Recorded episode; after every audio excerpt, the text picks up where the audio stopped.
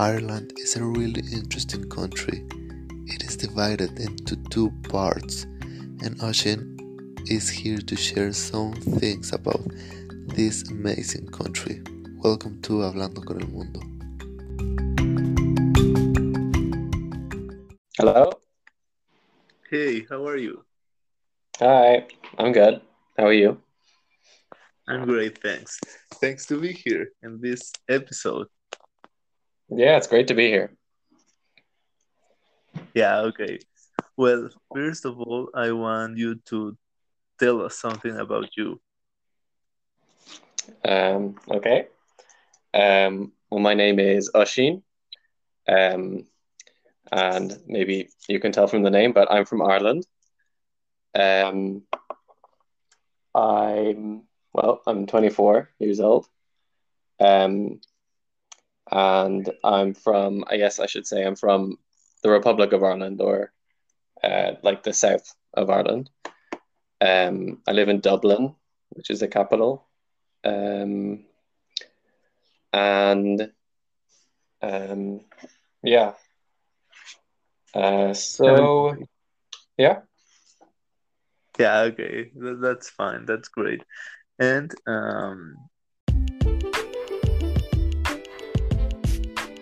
well, um, I think it's it's incredible and um, well, you said you're from uh, from uh, Ireland, but uh, well, your country is divided into two big parts. There are North of Ireland and Republic or, of Ireland, right? Yeah, exactly. Well, um, usually we call it Northern Ireland, but you could call it North of Ireland as well. Um, and then yeah, the Republic of Ireland. Um, so like on the island, the island is also called Ireland, so it can be confusing. But on the island of Ireland, there's two, um, two countries or two states, I guess you could say. yeah, I think it's it's so confusing because, um, yeah, it's it's uh, strange yeah. for us when we when we listen that the country is divided into two parts into parts. Yeah. But um, at the same time, um, one part of Ireland is part of the United Kingdom, and the other one is not, and one part is, uh, of course, you you also have um, the um, um, Great Great Britain, but uh, yeah, yeah, it, it's yeah. There's there's lots of different words and different um, different places, different countries, and it's very confusing.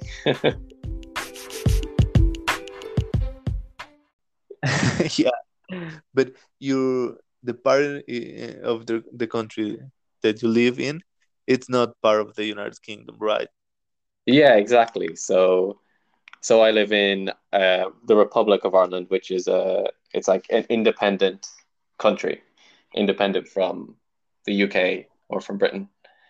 Um, and yeah, so we've we've we we did we used to be part of the UK, um, but that was more than or just about hundred years ago. We became independent.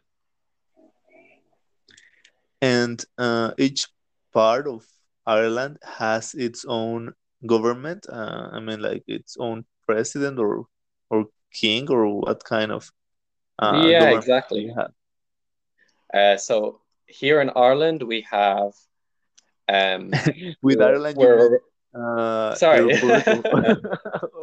yeah. Well, usually, usually we just call it Ireland here, which is very confusing. I know. but in okay, I'll, I'll, call it the Republic of Ireland. In the Republic okay. of Ireland, please, we have, um, we have our we call it the Taoiseach, which is Irish, but it means the Prime Minister.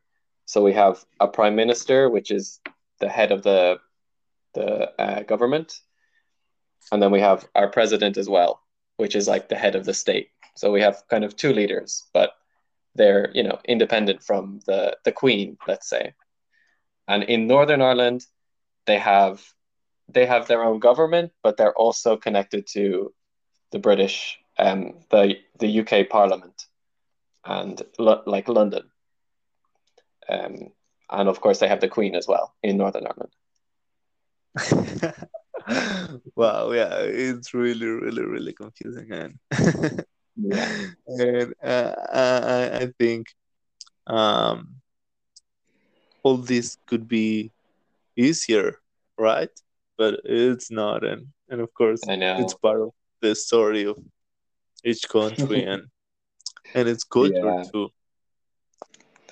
Yeah, it's true of all countries. I think there's different, you know, borders and divisions and different cultures. Um, but yeah, I think especially because, you know, the island of Ireland is not very big, so it's like, why is there like two countries in one one island? yeah, yeah, for sure. And uh, you also have your own language. Yeah, exactly. Uh, so we have Irish. It's pretty like simple. Ireland, we have Irish, um, and these days, uh, it's not it's not that common to hear someone speaking Irish here. Um, of course, there are people who speak it, um, but it's more in in the country in the west of Ireland, and it's it's not very many people as well. Yeah, that, that's that's great. Uh, but it, it I think it's sad that nowadays not a lot of people speak it and and yeah maybe it's because english is um is more common around the world and maybe that's one of the the main yeah. reasons am i wrong no you're not wrong um you know i think these situations are very complicated uh, again. um, so like, um, like yeah, here everyone speaks English, and um, like people here have spoken English for a long time, but um, it was it used to be very like a small area. Like Dublin has spoken English for hundreds of years, but the rest of Ireland, in maybe the last two hundred years, has become from speaking Irish to now speaking English. Um, and yeah, it, it is sad. Um, and like the the reason is it can be very complicated. Um, I didn't mention before, but I actually have studied uh, like linguistics and languages, so it's it's something that I'm interested in, um, kind of um, language change. But uh, yeah, it's kind of complicated. You could say the reason is like English is more useful to people. It's more, it's better for economic opportunity. You know, speaking Irish doesn't really get you a job. You know what I mean? yeah, but for example, Irish is more from the south or from the north, or is um eh, that um, is not like a a way to no that's it, it's not really um you can't really divide it like that um because english like hundreds of years ago, English was spoken in Dublin, which is Dublin is like the capital of the Republic of Ireland now. Um, but like these days, Ireland is spoken in the West, which is the Republic of Ireland, the South, which is also the Republic, and in the North as well. So it, it is spoken in Northern Ireland. It's not like they don't speak Irish in Northern Ireland. There's different dialects, but um, it's like everywhere in Ireland, people are now speaking English instead of Irish. Oh, okay, yeah, and um, something that it's funny is that you are like in Europe, but your accent sounds more like from America or uh, I don't know. Yeah. Well, it's the same accent in in all uh, Ireland. Um, no, I would. My accent, my accent personally is quite like maybe I don't know if it's influenced by American, but definitely like the younger generation speaks a bit more like Americans. Maybe you could say. Um, it's hard to say as well. Like Irish, Ireland has its own accent, independent, and a lot of Irish people went to America, uh, and so they brought the accent with them. So there's a lot of influence from Ireland to America in the past. Um, like there was there was a huge amount of immigration from Ireland to America, and like you can see like on the east coast of America, there's a lot of like Irish Irish communities. You know that in the USA they say like, "What's your what's your heritage? Where did you come from in Europe?" And a lot of people say they're some part Irish because there's lots of immigration. Um, so it, it's it's it's I don't know. It's you can't really say like, oh, the Irish accent is like Americans because it came from one way. You know, it's it's it's like, hmm. How can I say? well, yeah, we could say there's lots of similarities. I think the most important or the most obvious thing is the the R sound in Irish is the same as or pretty similar to the way Americans say it, and then the British say it a different way. So, like in the word car, we pronounce that that letter R at the end, car, while in Britain they would say car and leave out the R. yeah, yeah, yeah.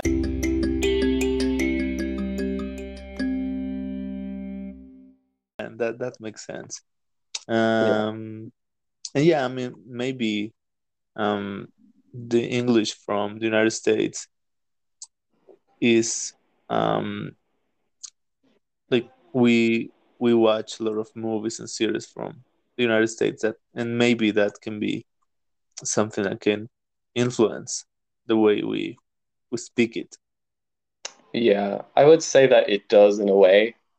Like for example, the way I I say teas, like in the word say um in the word butter, um, it would be the American way. I would say. Um, it's not. It's not only American. Like it's easy to say, "Oh, that's the American way," but like we say it here, they say it in Australia. Like it's not like because American is the most popular one that we say, "Oh, it's like the Americans." Um, yeah, yeah. But it's uh, it's like there there is lots and lots of different uh, different ways to to speak English. Yeah, yeah, for sure. And well, um, your country is called the Emerald Emerald Island.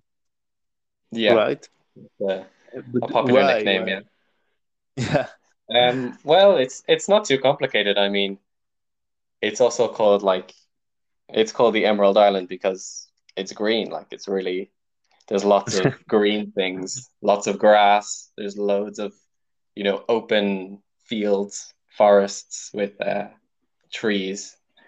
Um, and like, yeah, it's like, it's a, I guess it's a stereotype of Ireland, but it is true as well. Like we're very, um, a green country.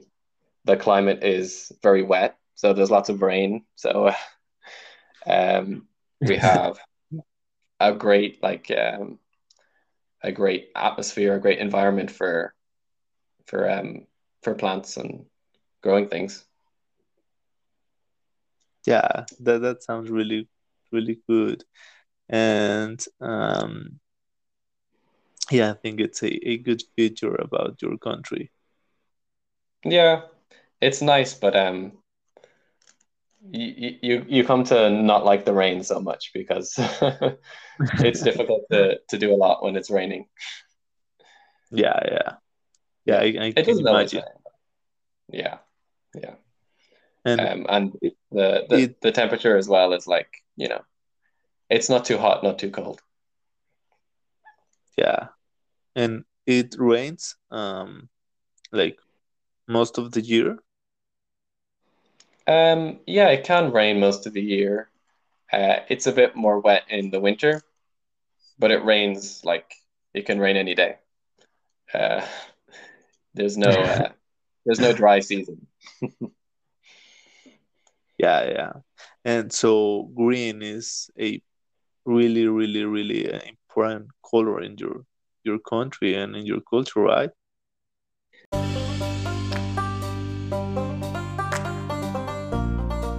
Green. Um, yeah. Yeah.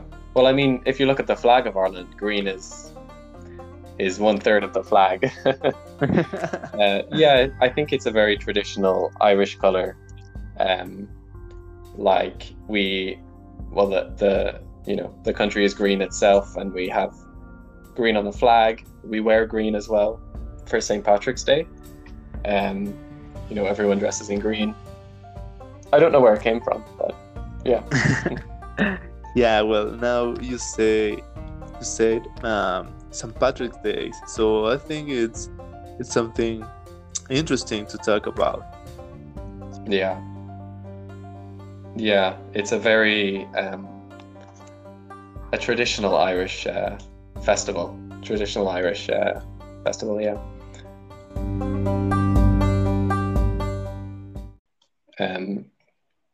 And yeah, it's it's become quite, I guess, well known across the world because, well, as I said before, lots of Irish people move to the USA, and then the USA has these big festivals as well, so everyone knows about it.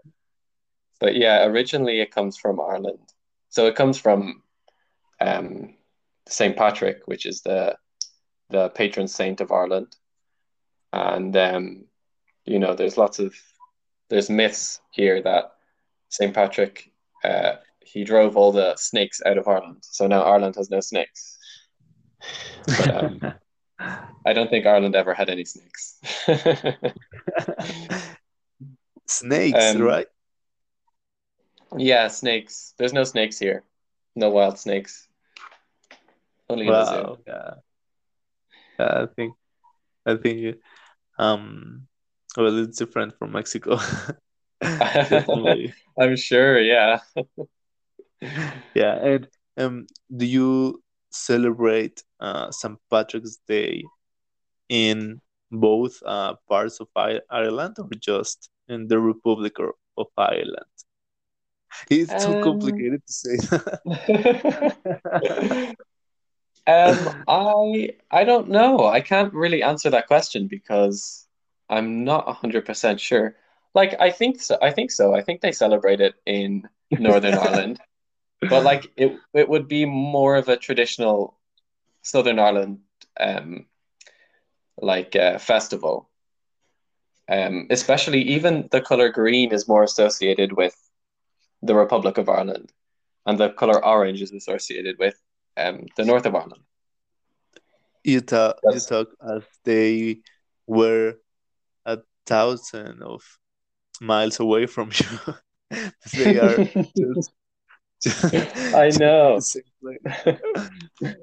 I know, I know. I think sometimes I can be very maybe um you know, I don't I don't really travel to Northern Ireland that much. Um it's a bit like it's it's not uh it's easy to go there, like there's no border or anything, but the currency is different. So it's it's difficult to like just go for a day because I need to change my money, and then it's like extra expensive. So it's it's it's just a bit um a bit annoying. I mean, I have I have been to to Belfast and it's really nice, um, but yeah, it's a bit it's a bit more complicated to travel.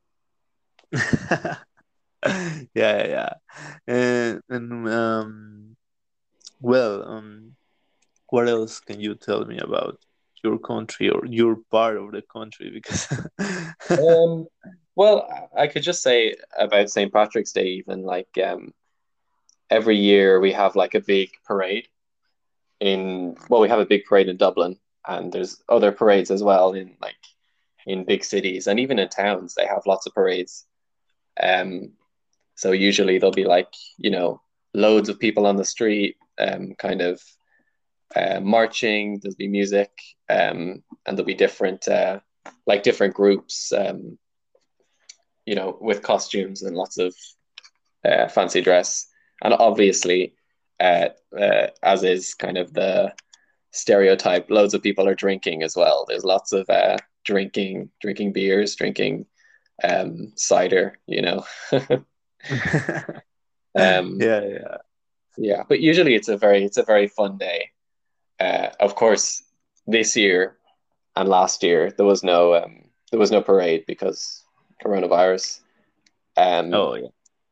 But uh, yeah, there was there was uh, like a virtual parade this year on uh, on TV and online. So yeah, that, that that's better than nothing. hmm?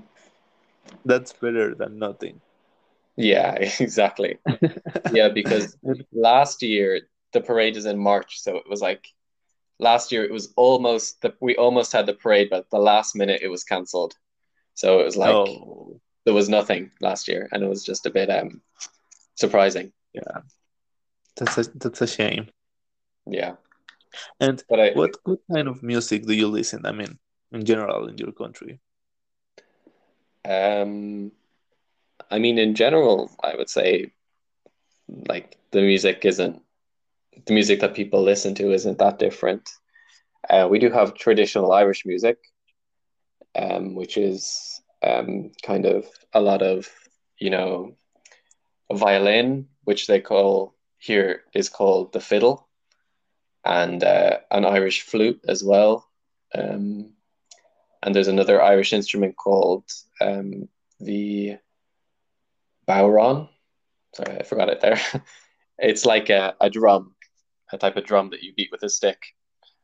Um, and yeah, pe- people, I, I'd say it's not like that popular here, but like uh, it's it's uh, it's popular in like if you go to a bar, a lot of the time they'll have traditional music playing. Um, but yeah, in general, people listen to like you know pop music and whatever whatever is popular. I guess in other places, like probably the same as in the USA and in Britain as well. Yeah, yeah. Maybe maybe music is more general around the world. Yeah, or even like you know the the English speaking world. Even I don't know. Yeah, yeah, yeah,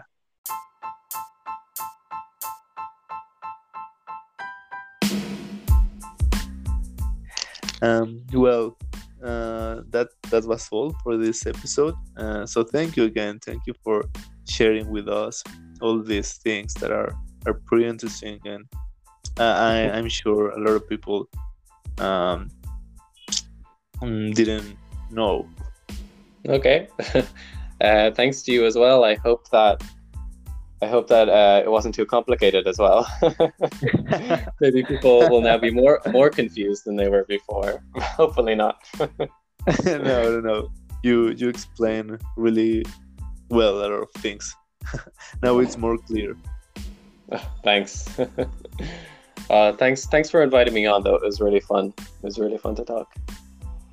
Yeah, thank you again and see you soon. Yep. Bye. See you soon. Bye.